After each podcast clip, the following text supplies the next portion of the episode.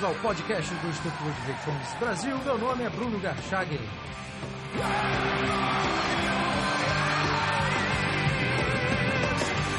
Hoje eu converso com Winston Ling, mestre em economia e empreendedor.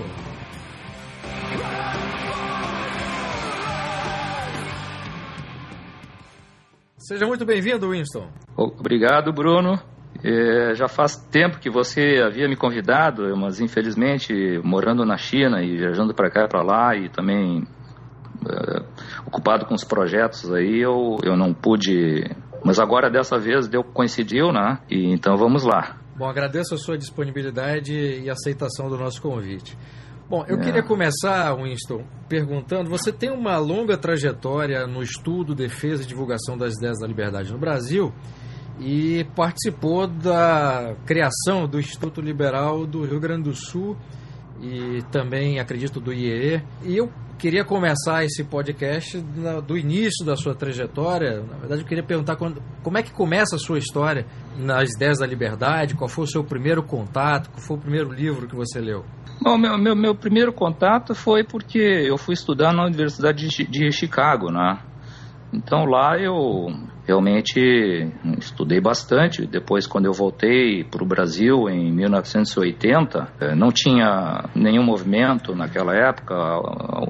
Naquela época haviam alguns empresários liberais nas associações comerciais, principalmente, e que, que davam, que, que tinham bastante eh, eh, visibilidade no, nos jornais, né, e faziam declarações a favor da livre iniciativa, etc. E tal. Também havia uma, um publicitário que eu não me lembro o nome, mas ele tinha um, ele, ele, ele era uma pessoa só que fazia um movimento nacional pela livre iniciativa.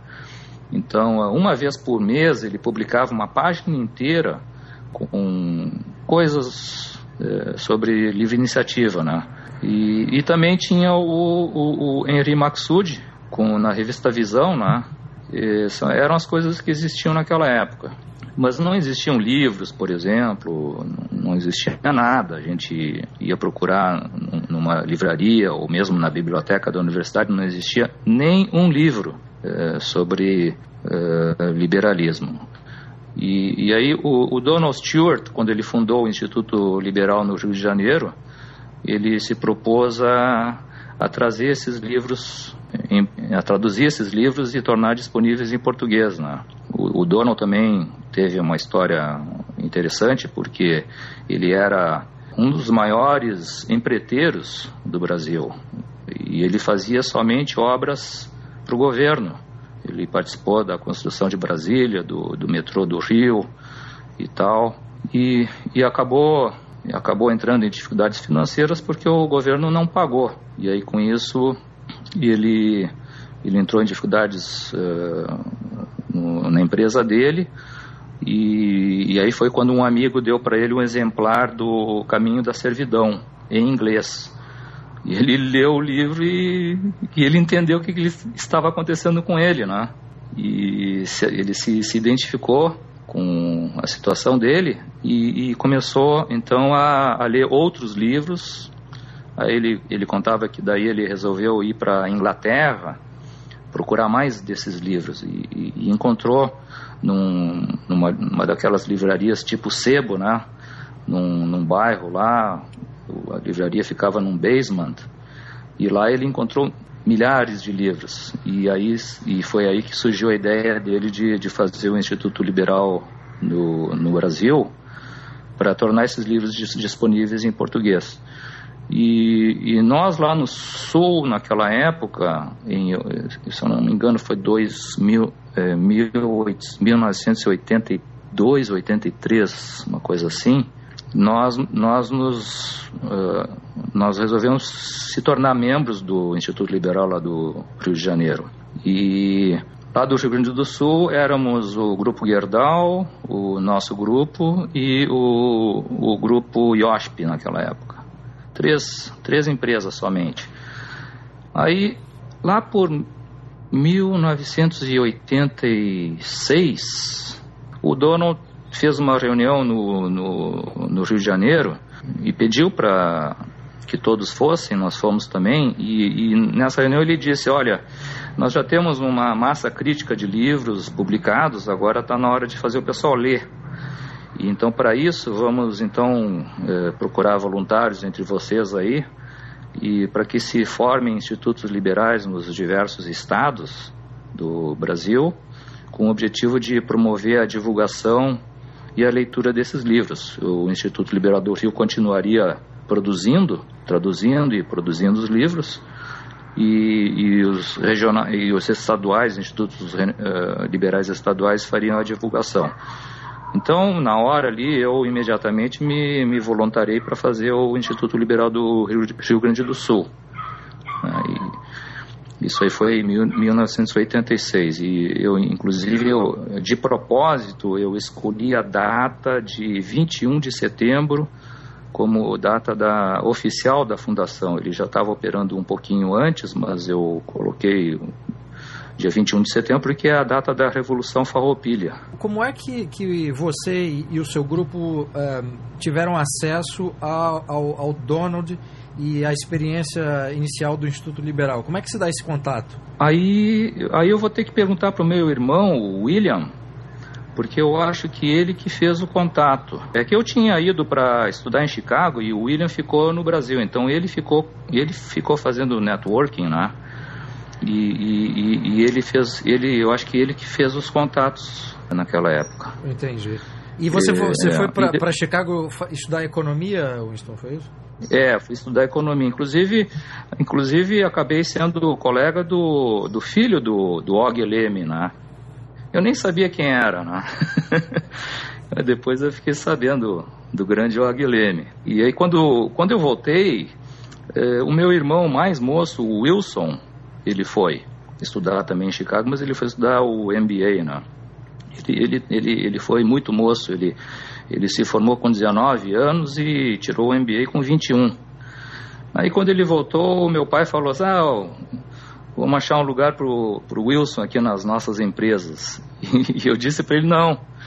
É, os, os, os, dois filhos mais velhos, eu e o William, já estavam na empresa, então, pô, vamos pegar esse mais moço aí e vamos fazer ele fazer o certo, né? Que, se, que, que é não trabalhar na empresa da família, mas ia trabalhar no mercado. E, e aí, depois de, de, de muita discussão, o, o, Wilson acabou indo trabalhar no CREF Sul, que naquela época fazia parte do Citibank, em São Paulo. E lá em São Paulo ele foi convidado para ser membro de um instituto chamado Corpus, e ele voltou na, na, na, nas vindas para Porto Alegre e dizia: Ah, estou fazendo parte desse corpus, é um, um instituto é, cujos membros são todos filhos dos grandes industriais de São Paulo e coisa e tal. E, e o que, que vocês fazem nesse instituto? Ah, a gente faz reuniões e tem algumas palestras e muitas algumas visitas para as empresas dos, dos, dos diferentes né, componentes, do, do, membros do grupo e tal. É, mas também tinha, é, me, me pareceu muito assim um clube social, né? Entendi. E, e aí eu pensei, bom, é, é um, é assim, um clube de elite, né? As pessoas mostravam a sua moto, o seu barco, o seu iate, coisa e tal. e cada um, é, cada um queria mostrar a sua fábrica, coisa e tal. Inclusive a maioria desses, desse pessoal hoje não existe mais, né? Então surgiu essa ideia, por que, que a gente não faz um, um instituto aqui no Sul com os herdeiros dos grandes grupos, né? Essa foi a ideia inicial, porque é, incomodava muito a gente ler os jornais, porque naquela época as manifestações dos empresários aconteciam nos jornais. E tinha muitos empresários que, que não tinham a mínima ideia do que, que fosse livre iniciativa e coisa e tal. Era todo mundo pedindo coisa para o governo. Né? E, e, obviamente, era perda de tempo fazer a cabeça desse pessoal, mas quem sabe a gente poderia fazer dos filhos deles, né? e essa que foi a ideia original. E aí, e aí o Instituto Liberal entrou que nem uma luva nisso, porque a gente não tinha material munição bélica, né? A gente começou então a usar os livros do Instituto Liberal e fizemos, eh, acabamos, acabamos fazendo um currículo. Eu até hoje eles fazem, eu, eu tinha inventado naquela época o, o júri simulado, né, onde onde dois grupos de estudo estudavam sobre um determinado tema, um pró e outro contra, né? E aí você fazia um júri simulado e tal. O IEE, então, é Sempre é fundado muito... antes do Estudo Liberal do Rio Grande do Sul, é isso? Antes. É, o IEE foi fundado em 1984. E naquela época, houve também a fundação do, da Associação dos Jovens Empresários, porque uh, nós fundamos o IE, que originalmente era somente para herdeiros de grupos né, industriais ou comerciais, não, não podiam entrar executivos, né? então se formou um grupo paralelo que era a Associação dos Jovens Empresários. Agora, nós, quando nós formamos o IE, nós tivemos o cuidado de, de, de evitar personalismos, né? Certo. Então, o, cada, dire, cada diretoria fica só um ano e não pode repetir.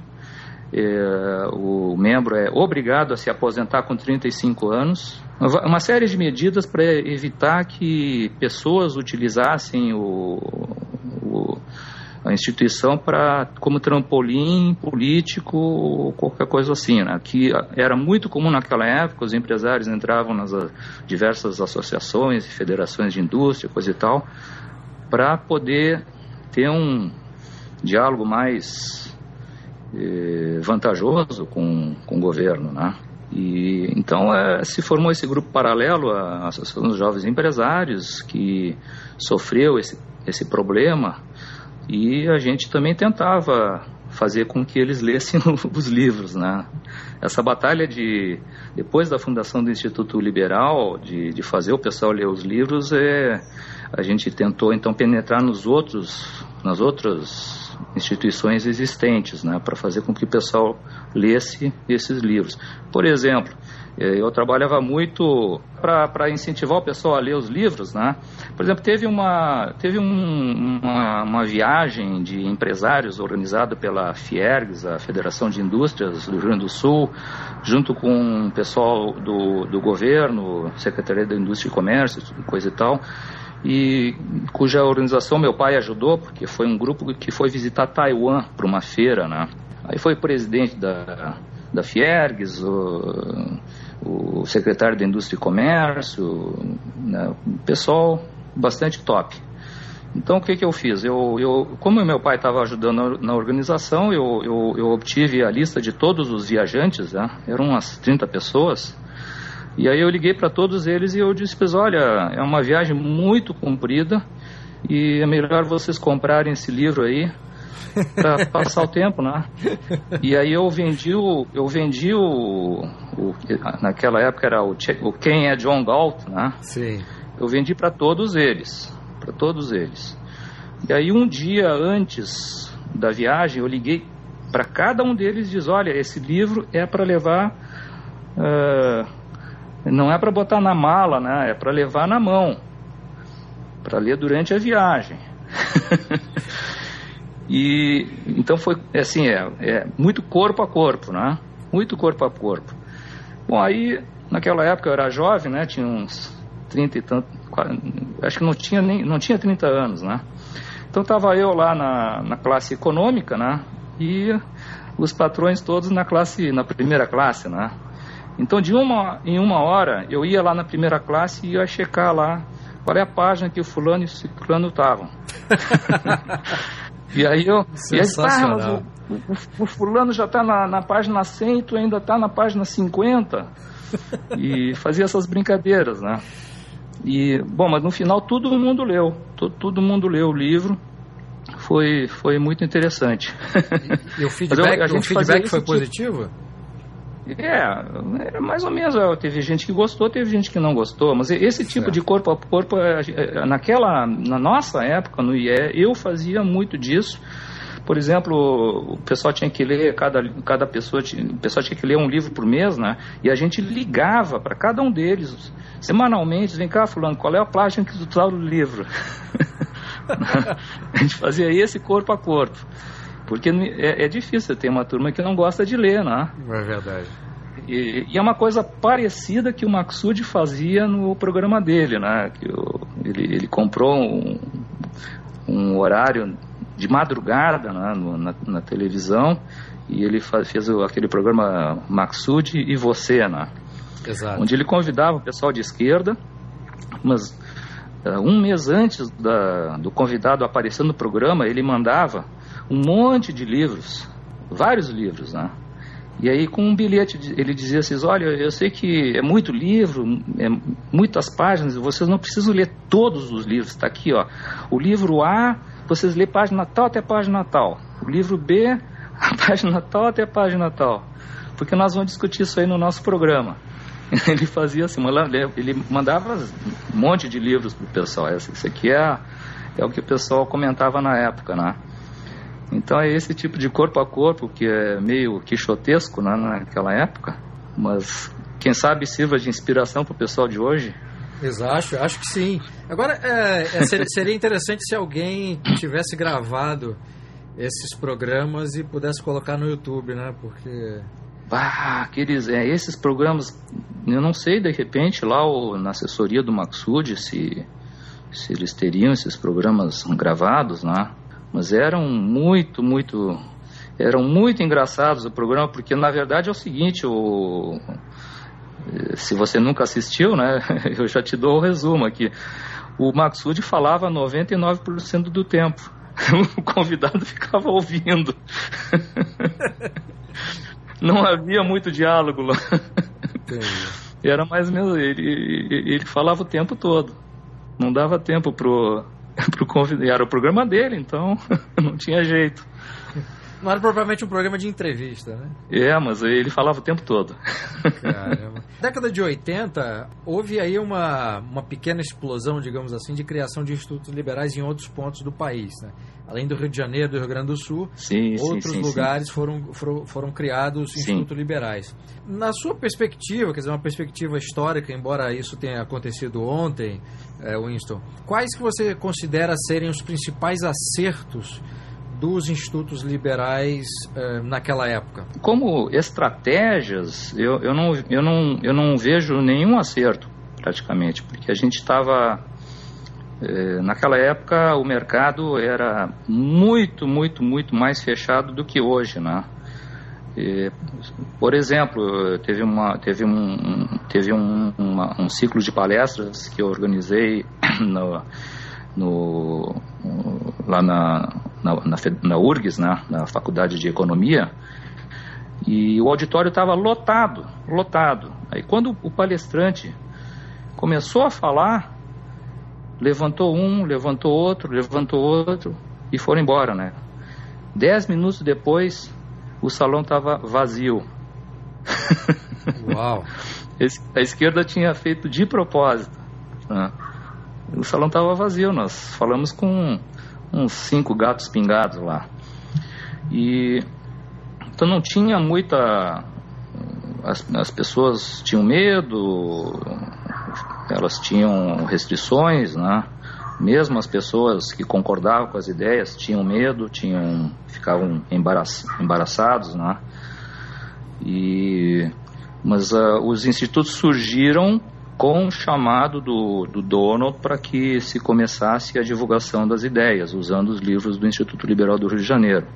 Só que aí surgiram o Instituto de, de Pernambuco, do Ceará, da Bahia, Minas Gerais com o Salim Matar, Brasília, eh, eh, São Paulo, Paraná e Rio Grande do Sul. Estou eh, contando oito junto com o Instituto Liberal do, do Rio de Janeiro. Eram oito, oito mais o Rio. O, o, Instituto do Paraná era o Roberto Demeterco. Ele era dono do, de uma das maiores redes de supermercado naquela época. E, e, e, ele era, ele era, ele fez um trabalho que eu gostei muito, né? Mas também a gente não tinha massa crítica para dar continuidade e, e, e para lutar em cima. Né? E o trabalho que ele fez foi o seguinte: ele, ele lançou uma série de outdoors. Cada mês mudava o outdoor. Hoje em dia tem o, tem o Facebook, as pessoas postam lá, né? E, e fica para todo mundo ver, né? Mas naquela época não tinha Facebook, não tinha nada. Então tinha o outdoor. Assim como aquele mais antigo tinha aquele movimento da, pela livre iniciativa e ele colocava uma página no jornal com, com slogans e coisa e tal. Então o Demeterco fez isso aí. Ele pegou algumas frases de efeito, né? E, e colocava no outdoor eh, pela cidade, né? Certo. Obviamente, obviamente isso custa dinheiro e tal, quer dizer, então cada instituto liberal no seu estado é, fazia é, arrecadação de doações para fazer cada, cada um dos seus projetos. Então o projeto dele foi esse, muito interessante, é, só que não teve continuidade por falta de massa crítica. Né? outros estados eu não me lembro de nada assim muito relevante. O Rio Grande do Sul fazia assim, eu, eu, era presidente, então eu, eu tentei ser bastante fiel ao, ao, mandato que o Donald tinha dado, né? vamos, fazer o, vamos distribuir e fazer o pessoal ler. Então, eh, naquela época, o Donald trazia muitos palestrantes do exterior para fazer ciclos de palestras no Rio de Janeiro, e, e, e, então era automático, eles faziam no Rio de Janeiro e vinham para Porto Alegre faziam em Porto Alegre também. A gente fez uma parceria que, infelizmente, os outros institutos liberais não, não fizeram. Agora, o maior assim, desastre que aconteceu naquela época foi o Instituto Liberal de São Paulo, que era um instituto com mais dinheiro, eles tinham muitos associados, eles tinham um, assim, um orçamento muito, muito, muito maior do que nós. Né? E só que era comandado por sociais-democratas, não tinha um liberal lá. E, e eles começaram a, a, a, fazer coisas diferentes, eles começaram a eles resolveram que eles iam também traduzir livros e fazer policy papers e coisa e tal, e, e publicaram muita coisa, muita porcaria.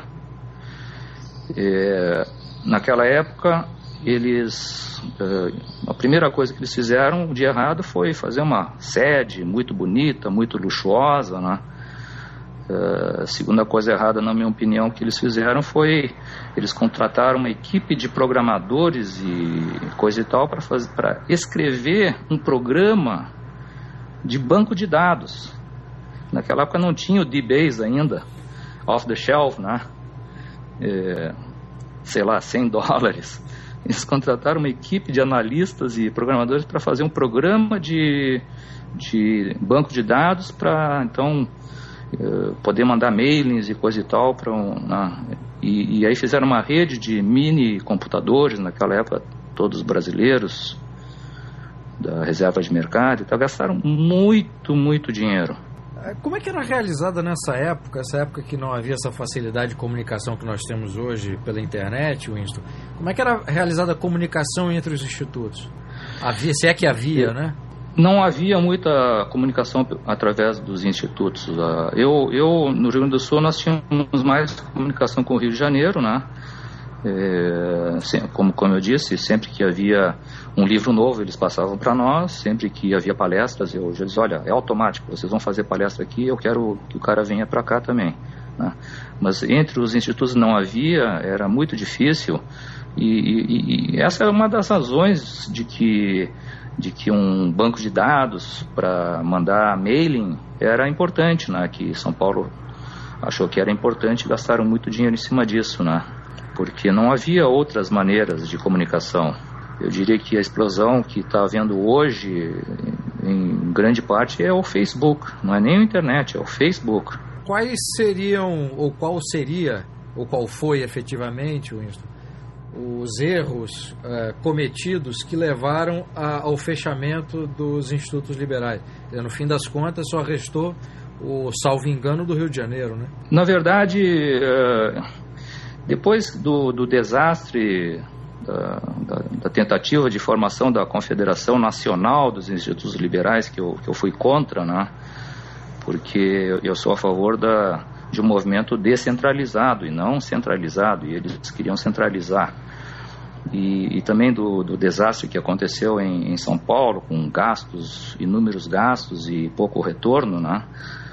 E eu, eu, fui, eu fui embora, eu resolvi ir embora do Brasil porque pô, se os empresários e os líderes liberais são assim, então nós estamos muito mal. Eu, e foi, foi, uma das coisas que me motivou a ir embora. E logo depois começou a fechar, fechar, fechar, fechar. Eu, eu, eu o, o, do Rio Grande do Sul que eu fundei não fechou. Hoje se chama Instituto Liberdade.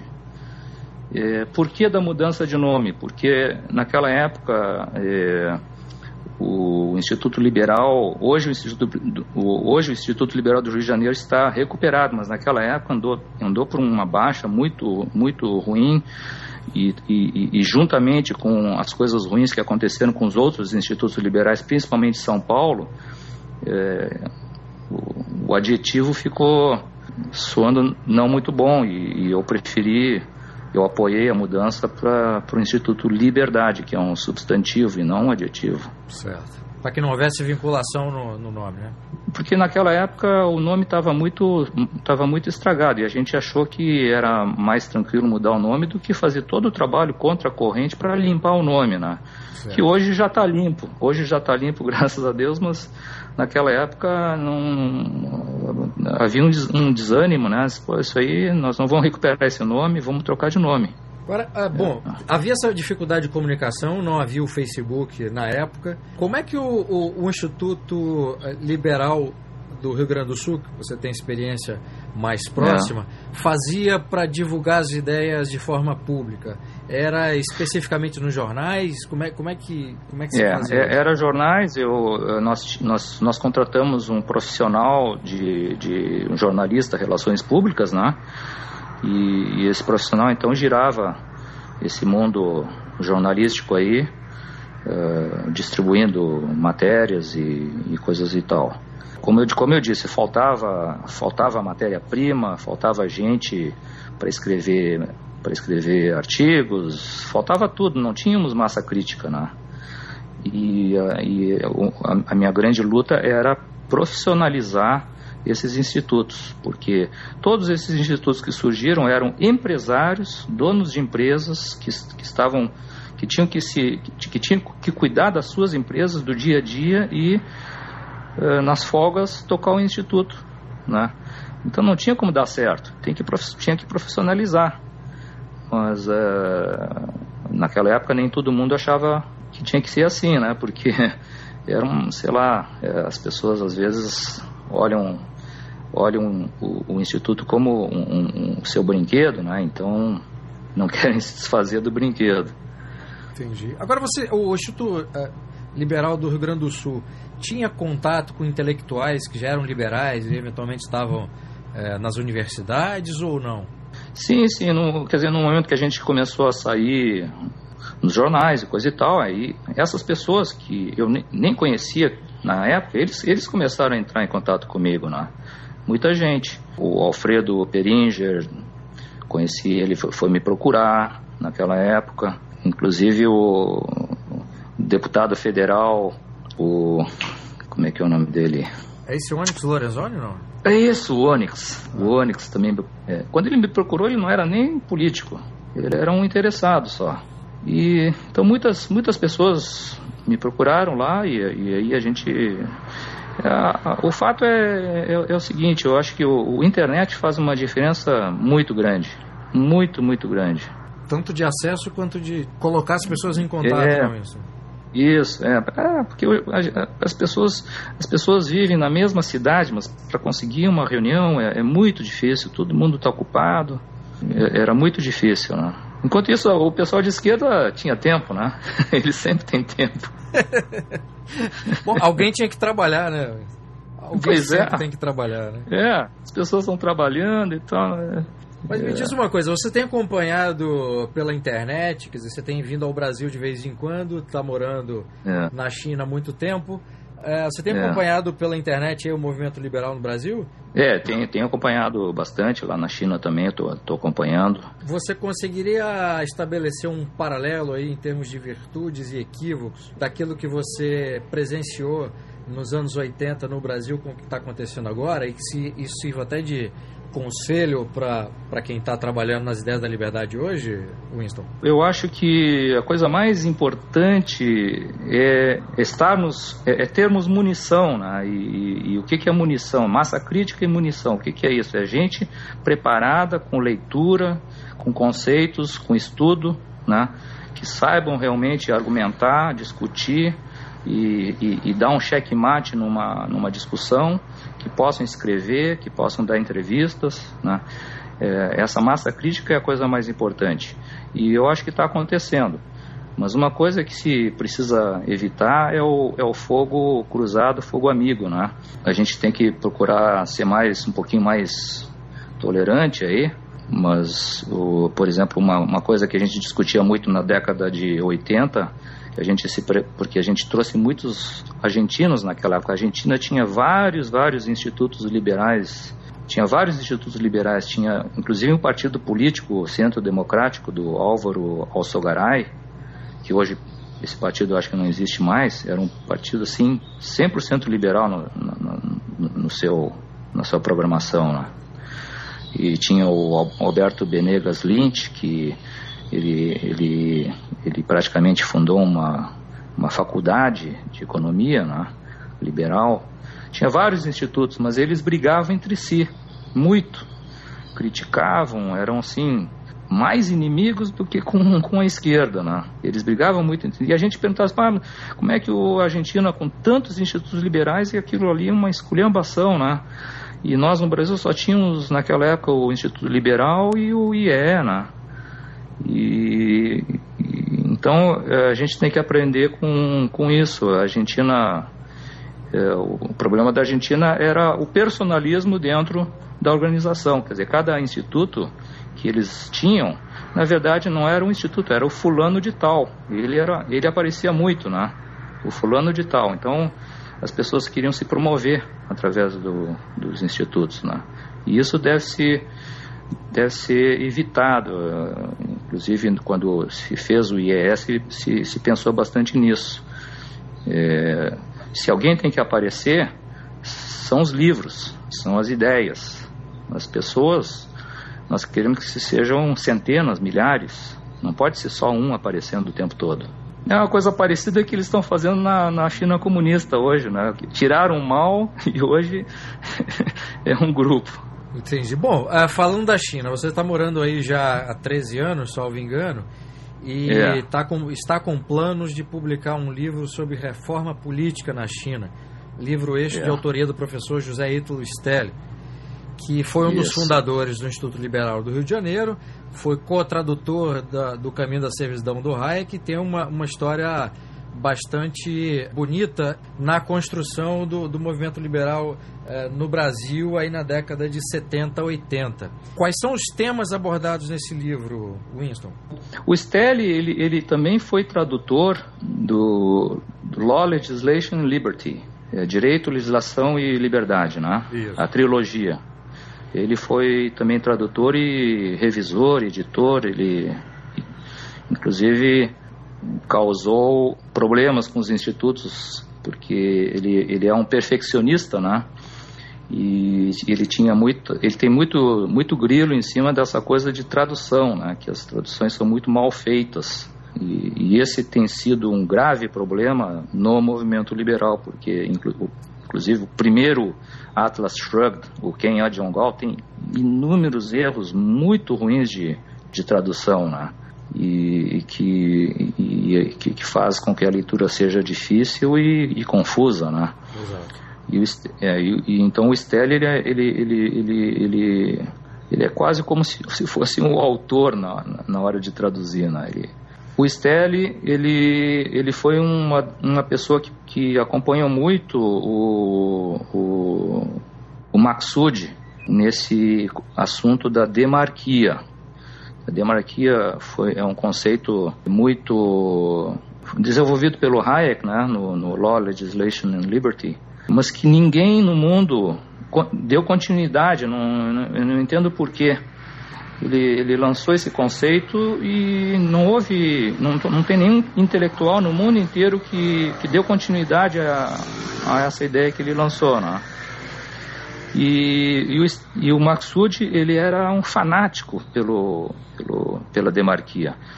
Ali nos, na época da revista Visão, vários, várias vezes ele usava o editorial para vender esse assunto da demarquia. Naquela época eu era estudante e eu achava aquilo ali grego.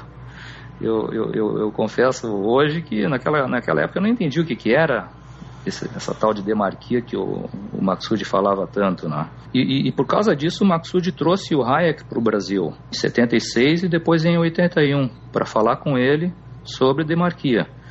E em 81 o Stelli já trabalhava com o Maxud e participou dessas reuniões e tal e, e, e a coisa ficou. Só que o Stelli ele, ele não era ele não, ele não era um, vamos dizer, a formação dele é, é, ele é formado em inglês lá nos Estados Unidos e em fine arts. Ele, ele, ele desenha e pinta, né? Então ele não tinha formação filosófica, política, econômica, não tinha um degree, né? Apesar de saber mais do que muita gente. E ele, ele, ele acabou agora ele está com quase talvez 60 e tantos, 65 anos ou mais, com 60 e tantos anos ele resolveu assim, não, eu, eu, ninguém quer me ouvir, é, eu sou, eu, eu sou um nada, eu preciso tirar um PhD para as pessoas me ouvirem. E aí ele foi tirar, foi, foi, foi fazer o PhD, PhD dele. Aí eu perguntei para ele, qual é o assunto do teu PhD aí? E aí ele me mandou uns escritos ali que eu vi, era a demarquia do Hayek, né? Aí ele foi me mantendo atualizado da situação e, aí eu tive essa ideia, pô, esse negócio da demarquia ninguém se interessa. E, quem sabe a gente faz um barulho aqui na China, né? Porque na China até o ano passado assim se falava muito sobre reforma política, né? E em Hong Kong, inclusive hoje, até hoje é uma, é uma é uma briga muito, muito grande das, das facções que querem se alinhar ao, ao, governo de Beijing e a outra facção querendo democracia para Hong Kong, né? Então eu achei isso é um, é um livro interessante, porque se eu pudesse é, fazer com que esse livro fosse lido pelo uh, Central Party School, o Central Party School é a escola central do partido lá em Beijing, é tipo de um IEE do, do Partido Comunista, né? E todos, todos aqueles uh, top, top, top líderes uh, com plano de carreira já mais ou menos claro, eles vão estudar no, no, no Party School. Eu ouvi falar né, que é um lugar onde o brainstorming é, é, é liberado e não existe censura e o objetivo é pensar todas as ideias para ver qual é a melhor ideia que, que possa resolver os problemas do país, né? Quer dizer, um think tank uh, meio, meio interessante. E o mais interessante é que, geralmente, o diretor dessa, desse Central Party School acaba se tornando presidente.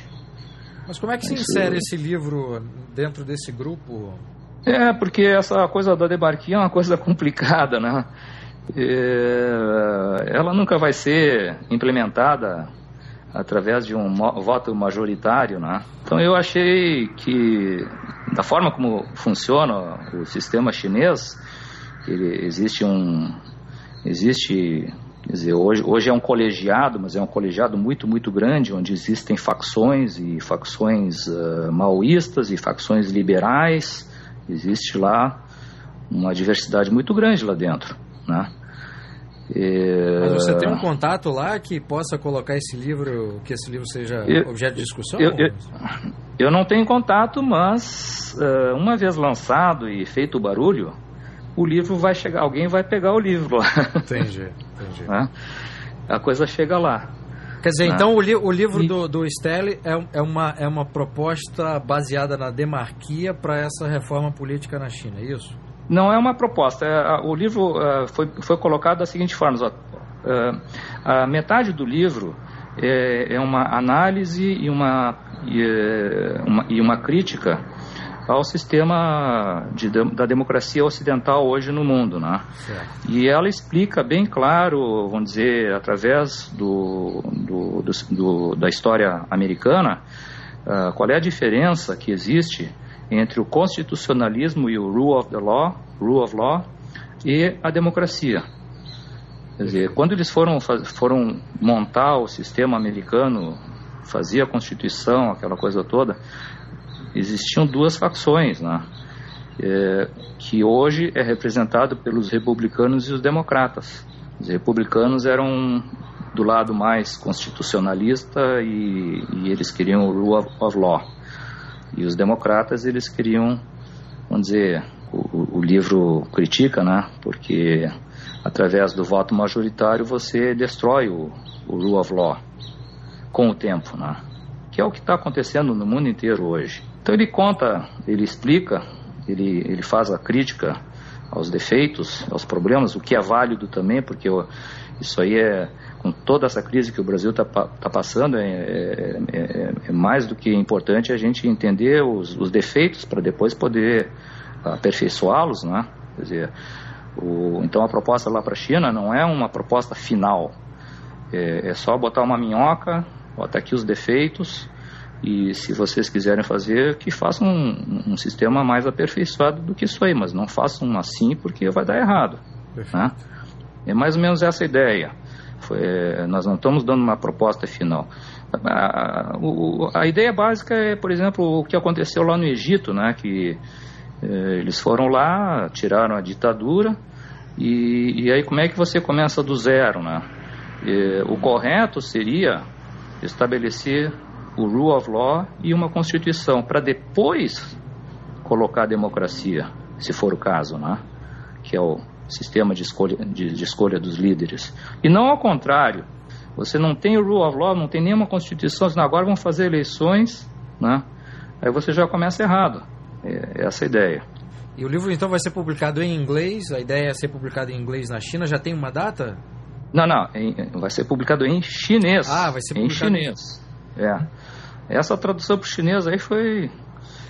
Tô, tô quase um ano em cima dessa tradução aí, porque eu quero que saia. Eu prefiro sair uma coisa perfeita do que mais ou menos, né? E, e como eu não sei chinês. Então eu tenho, eu tenho que trabalhar com uma equipe grande de pessoas de confiança, né? Certo. Para ter certeza de que o que está saindo está saindo corretamente. Inclusive esse trabalho foi traduzido, ele está sendo traduzido pela segunda vez, porque a primeira vez eu botei no lixo. Eu contratei um PhD lá e tal, e o cara não me fez um trabalho bem feito, e, e aí eu resolvi botar no lixo e contratar um segundo. Né? Eu tive algumas experiências em tradução, né? naquela época no Brasil, quando eu estava no Brasil, nós, nós, eh, nós fizemos o, o Ateneu Objetivista. eh, eu, o Leônidas, não sei se você conhece, sim, o Leônidas sim, claro. E, e, e, o André Leuferman. Mas é um grupinho informal e a gente fez uma vaquinha e nós traduzimos o The Fountainhead, a nascente. A primeira tradução foi nós que fizemos, uh, que, que, patrocinamos, né? E, e, fizemos também o, a, o, o, objetivismo do, do Peikoff. E, e pelo IE, uh, uh, inclusive eu traduzi algumas partes lá junto com o Cândido Prunes, a virtude do egoísmo. E aí, e aí vendo os problemas de tradução, então eu, eu, eu tenho uma preocupação muito, de, muito grande de fazer uma tradução correta, né?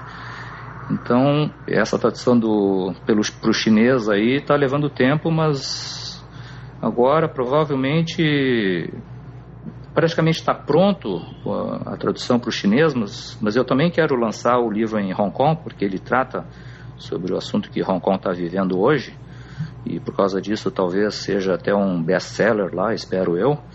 É, tem que traduzir para o chinês tradicional, que é uma outra escrita, tem que fazer uma conversão e, e, é uma mão de obra.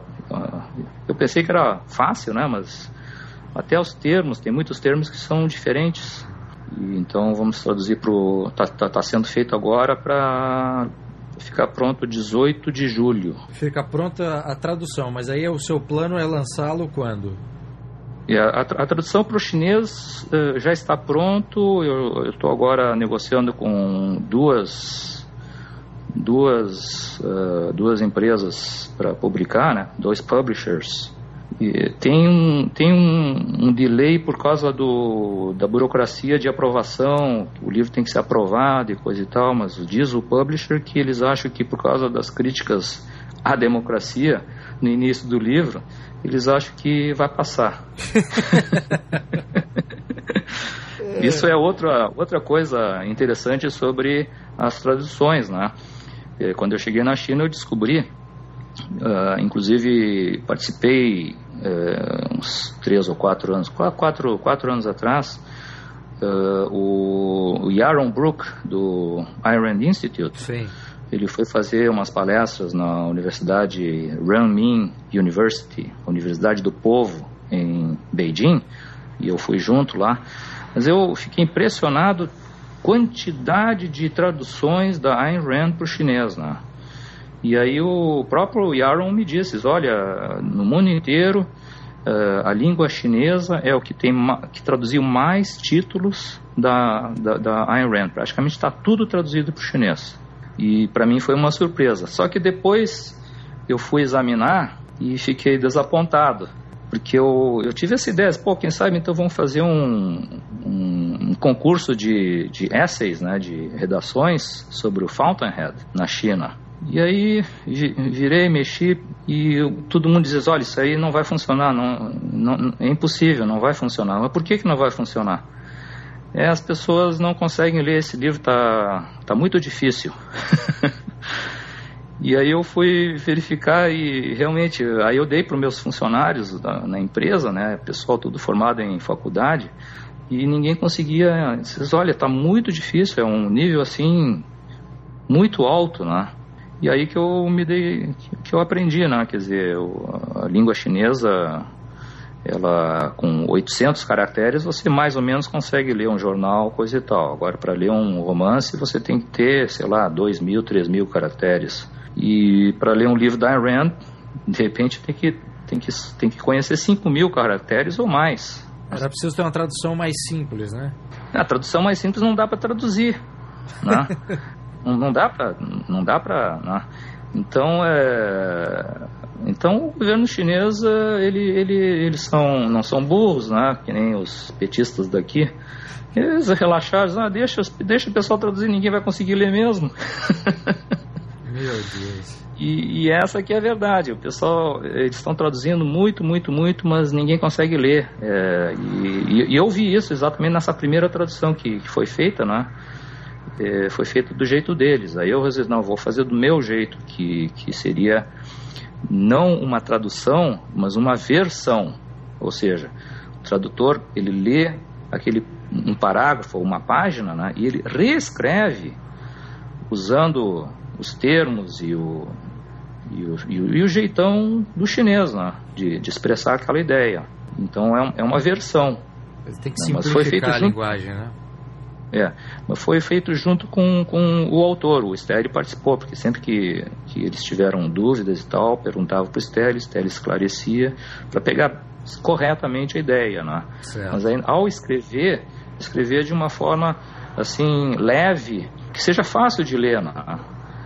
Porque quando a tradução é mal feita, chega a sair fumaça da, da tua cabeça, até para o português. Você tem que ler três vezes aquilo ali para pegar o, a coisa, né? Não é uma, uma leitura fluida, né? É verdade. E eu queria uma leitura fluida, que, que não cansasse, né? Agora vem cá, seu, seu plano então é, é publicar esse livro uh, na China, em Hong Kong e também no Brasil e eventualmente nos Estados Unidos ou não? É, o meu objetivo é o Brasil. Só que como santo de casa não faz milagre, eu achei que pô, os brasileiros só vão se interessar sobre esse assunto porque a situação, a conjuntura está tá estourando, né? Mas é, os brasileiros só vão se interessar quando eles ouvirem falar, ah, os caras do, do Central Party School lá do, de Beijing estão lendo esse livro, os americanos estão lendo esse livro. Pô, quem sabe é uma coisa interessante, vamos ler também. Então, uh, o, a versão em inglês vai ser lançada online uh, nas próximas semanas, porque já está tudo pronto, tudo, tudo pronto. Só estou acertando os detalhes finais lá com o PayPal e coisa e tal. Eu, já, o, eu, o título eu, em inglês já está escolhido? The China Lectures. E já consegui. Oito pessoas estão nesse momento escrevendo o book review. Tem o, aqui o Alex Chaffin, o Jeffrey Tucker, Christopher Lingle, Tom Palmer, Richard Ebelin, o Ken Scullen e o Yaron Brook. Muito bem. Esses aí já concordaram e estão escrevendo. O Yaron Brook disse que o review dele já está 4 mil palavras. Ele disse: toca a ficha. Se quiser escrever, quanto mais melhor. É um ensaio introdutório. Porque o, o, meu objetivo é criar uma discussão em cima disso, né? Certo. E, e, e, porque não é possível o Hayek lançar essa ideia e ninguém dar continuidade. Agora, será que o problema conceitual da demarquia que acabou desestimulando uma, uma análise é, por outros estudiosos é que é uma concepção teórica que na prática seria muito difícil de, de, de aplicar é. E, e, por outro lado também, você uh, criar teoricamente um modelo de governo liberal seria um pouco contraditório com a própria ideia de liberdade como sendo uma liberdade política, né? Como sendo uma construção é. espontânea, Winston? É, tem, tem esse lado da discussão, né? Mas o caso é que a conjuntura mudou e está mudando e, e, as democracias estão indo à falência, né? É, não existe nenhum caso no mundo inteiro de uma democracia que minimize a presença do Estado. Todas as democracias acabam no longo prazo com a maximização do tamanho do Estado. Não existe um caso onde a democracia criou a redução. Não existe. Ela, todas as democracias resultam no, no, no agigantamento do Estado para sua maximização, que é, que é o objetivo da luta democrática, é a hegemonia de, de um partido. Aliás, o, o, a segunda metade do século XX mostra justamente o desenvolvimento da democracia, paralelamente à ampliação é, abissal do, do, do, tamanho do Estado. É, e aí você tem o rule of law e aquelas coisas todas para se proteger, mas aí eles vão, eles votam aqui, votam ali e tal, e vão, vão minando, vão minando e vão, e, aquilo, e, e, e toda, todas aquelas proteções vão, vão água abaixo, né? Devagarinho, devagarinho, leva muito tempo, né? Que nem nos Estados Unidos, eles pegam aqui, pegam ali e vão minando. Vão minando os alicerces até ruir. E essa ideia da, tá de, de, de, usar a lei para limitar ou controlar o poder e o tamanho do Estado acabou sendo usado pelo próprio governo ou pelo próprio Estado, falando de uma dimensão maior, para ampliar o tamanho do Estado, né? Quer dizer, Exato, no fim das é, contas, cada é. lei que entra, mesmo que for, mesmo que tenha como objetivo limitar o Estado, ela acaba sendo mais é. um elemento do Estado. É, é. Então essas coisas têm que ser discutidas. Por exemplo, o ele, ele vem com várias ideias interessantíssimas, né? Por exemplo, o que, que é uma lei? Uma lei, é, é, é ela tem que ser válida, aquela definição tradicional, né? Tem que ser válida ao longo do tempo e tem que valer para todo mundo também, né? Então, se tiver um político que faça uma lei que não é assim, não, não é válida ao longo do tempo e para todo mundo igual, ou seja, é para é é um grupo só, isso aí não é uma lei. Então tem que ser proibido. É subversivo. Aí se você coloca uma lei para proibir a criação de leis, você também cria um outro problema. Né? É, mas é que, vamos dizer, é, uh, nós vivemos em sociedade, né? O exemplo que eu gosto de dar é o, é o, é o condomínio do, do teu edifício, né? Você mora no edifício, tem, vamos dizer, mais 50 moradores, né? E aí tem, tem que fazer manutenção, tem que fazer limpeza, tem, tem algumas regras do condomínio, né? Você tem que ter regras, né? E, e então, por exemplo, tem um vizinho ali que gosta de às três da madrugada botar, botar o som lá em cima, né? E aí como é que faz, né? Exato. Então, quer dizer, tem que ter regras e alguém tem que fazer essas regras né? e elas têm que ser bo bom para todo mundo, né? Dizer, então é, a liberdade ela, ela é relativa, ela tem que levar em consideração as externalidades e coisa e tal também. Agora você citou hein, o ambiente da China, no ambiente político. Então, qual é o panorama político hoje na China no que se refere às liberdades? Dizer, a gente que não está na China ouve sempre essa questão do controle da internet, enfim, yeah. É. e, e, outras coisas. Como é, e você citou aí a, os, os grupos que, que dentro do partido estão tentando colocar a sua agenda. Qual, qual, é o panorama que você pode nos dar hoje? Existe hoje uma luta pelo poder, né? Está em andamento isso entre entre dois grupos, um, um grupo liberal e outro grupo conservador eh, de esquerda maoísta. Então estão brigando entre si E aparentemente o grupo mais liberal está conseguindo ganhar, mas eu, eu acho que eles estão cedendo em algumas partes, algumas coisas. Né? Uh, o, o grande problema é que isso aí está ocorrendo e talvez seja inclusive decorrência dessa crise econômica, né?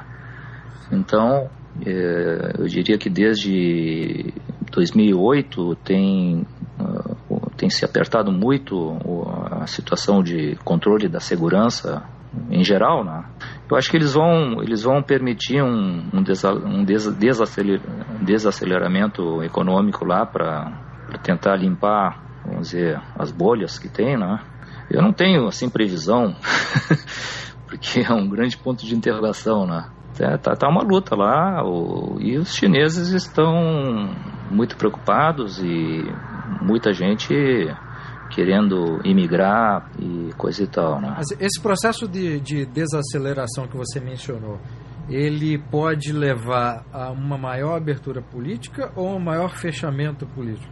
É, bom, o, o que está acontecendo agora é, é, é, o seguinte, eles eles estão é, está havendo um fechamento porque o governo precisa, eu acho, é, ter, ter controle da situação para poder controlar as estatais. É, tem um livro muito interessante do Ronald Coase que se chama Como a China é, entrou no capitalismo, né?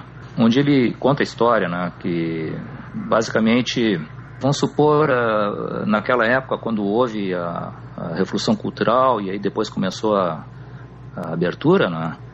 uh, o Partido Comunista ele se concentrou nas suas propriedades mais importantes, eram as grandes estatais e coisa e tal, né? E, e eles então se preocuparam com os grandes assets e, e não deram muita importância para as economias marginais das pequenas cidades e coisa e tal.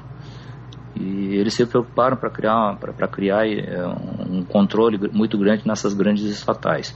E a cada plano quinquenal que acontecia, eles começaram a. Sempre, sempre era a mesma história, quer dizer, as grandes estatais só davam prejuízo e, e, e as perdas todas eram compensadas com o crescimento daqueles pequenos que eles nem estavam se preocupando.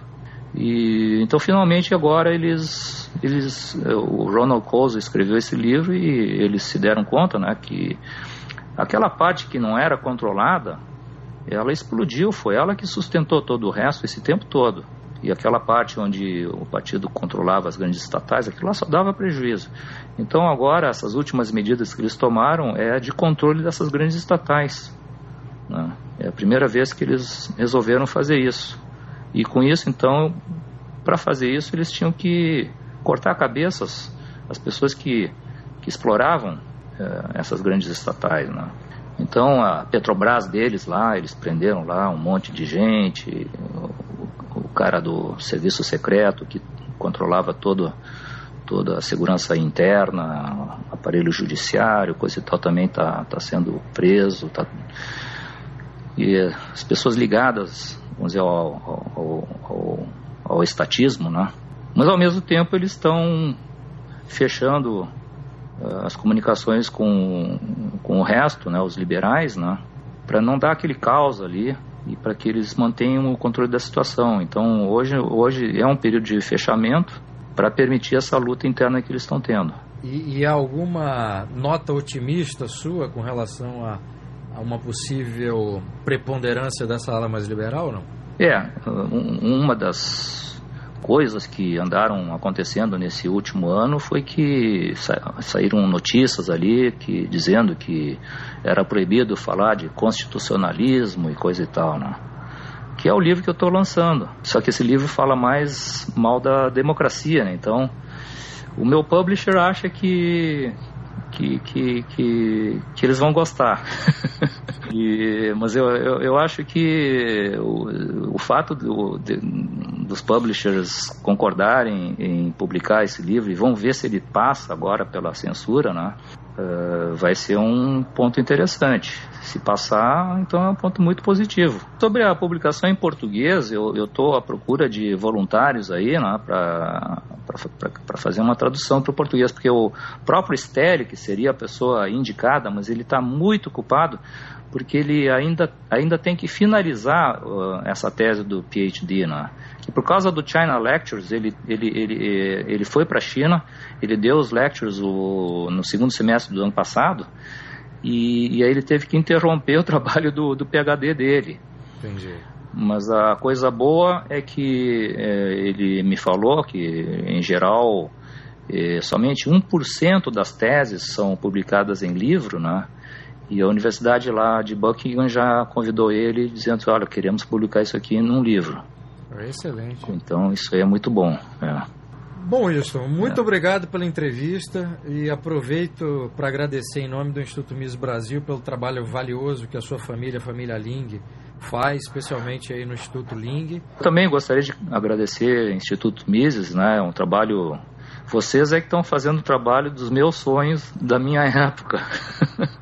Muito obrigado. Obrigado.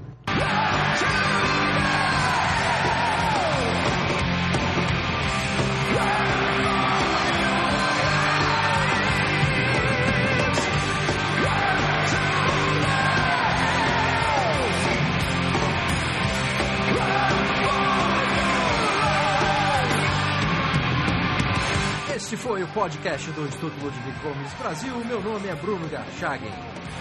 Yeah!